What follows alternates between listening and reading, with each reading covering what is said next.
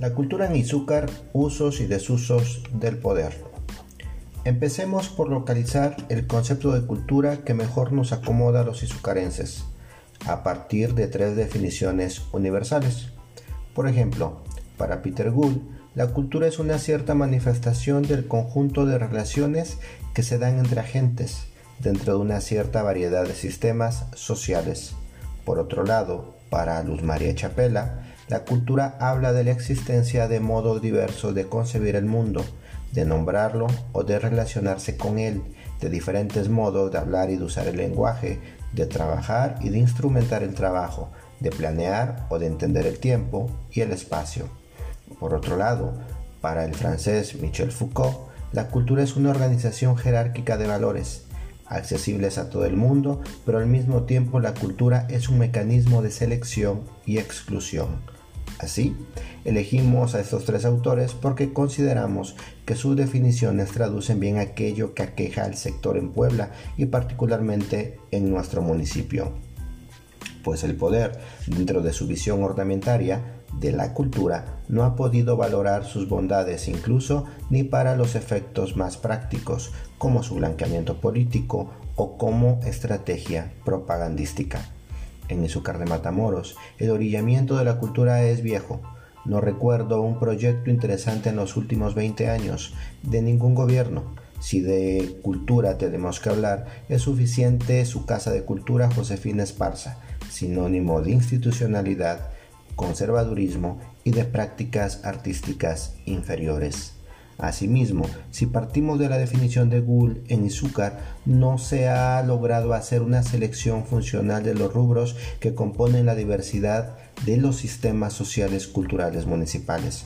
Por un lado, las artes visuales escasean en la región no porque no se practiquen, sino porque no se promueven, en contraste con el sector artesanal que está cooptado por familias y por apellidos y que se fetichiza en un árbol de la vida totalmente desvirtuado. Por otro lado, nos encontramos con la difusión del sector educativo, donde la historia municipal oficial remite a un nombre, Mariano Matamoros, el llamado apóstol de usado para fines propagandísticos por el poder en turno, desde la rígida solemnidad a base de aburridas ceremonias cívicas, escolares y desde el mito inspirado en quizás algún libro de texto gratuito. Algo similar pasa con el sector de recuperación de la memoria que, de raíces antropológicas, se relatan desde las prácticas comunitarias de los barrios, las juntas auxiliares y demás comunidades y rancherías. Aquí, las crónicas más interesantes de la memoria comunitaria histórica se hacen desde las iniciativas particulares, ya que la institución recurre siempre a una crónica solitaria, totalitaria, unívoca, vetusta y la mayoría de las veces bastante cuestionable. La cultura institucional, representada por los gobiernos municipales, es rebasada siempre, rebasada por una cultura viva, comunitaria, mutualista, encarnada, como nos dice Chapela, por la existencia de modos diversos de vivir el mundo, de entenderlo, de nombrarlo, de instrumentar los medios de trabajo y sus dinámicas culturales intrínsecas y de transitar a sí mismo por el tiempo. Ahí podemos encontrarnos con estas interrelaciones que se dan de forma cotidiana en las comunidades. Por ejemplo, en un mercado, en un tianguis ambulante, en una peina, en una boda, en la plaza pública, en la elaboración de un arco de cucharilla, en las romerías y las mayordomías, en talleres artesanales que dentro de los mutualismos transmiten el conocimiento y las técnicas. Ahí está la cultura y sus dinámicas instituidas por los pueblos a manera de usos y costumbres y desde lo cotidiano, eterno, desde lo que se enseña y se aprende de generación en generación por medio de los relatos y la memoria. Ahí, a esos lugares no llega la institución, porque la institución la que imprime los sistemas de exclusión por un lado y de cooptación por el otro. La cultura del pueblo generalmente repele a la institución y muchas veces la expulsa. Porque el festejo comunitario y sus expresiones artísticas y rituales brotan del sentir popular, de la fe, de la alegría y de las penas.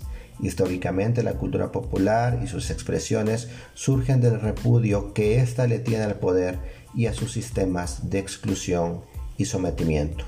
Por ejemplo, lo que nos cuenta la danza de los huehues es una sátira teatral que el peón le ofrece al hacendado y a su familia.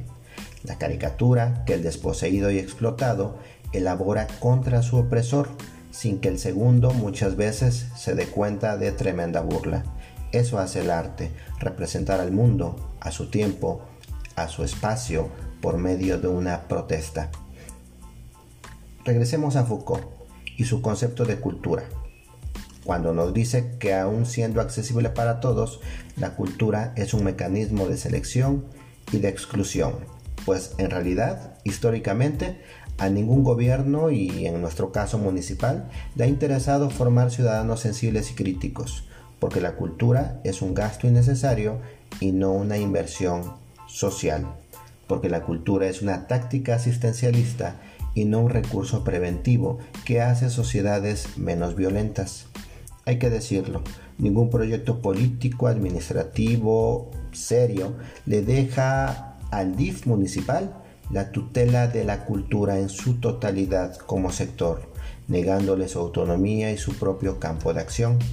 Solo un proyecto político controlador, conservador, subordina la cultura al turismo y a las manifestaciones escolares y cívicas, sin dimensionar su potencial como dispersador de las ideas y como promotor primario de la buena imagen política.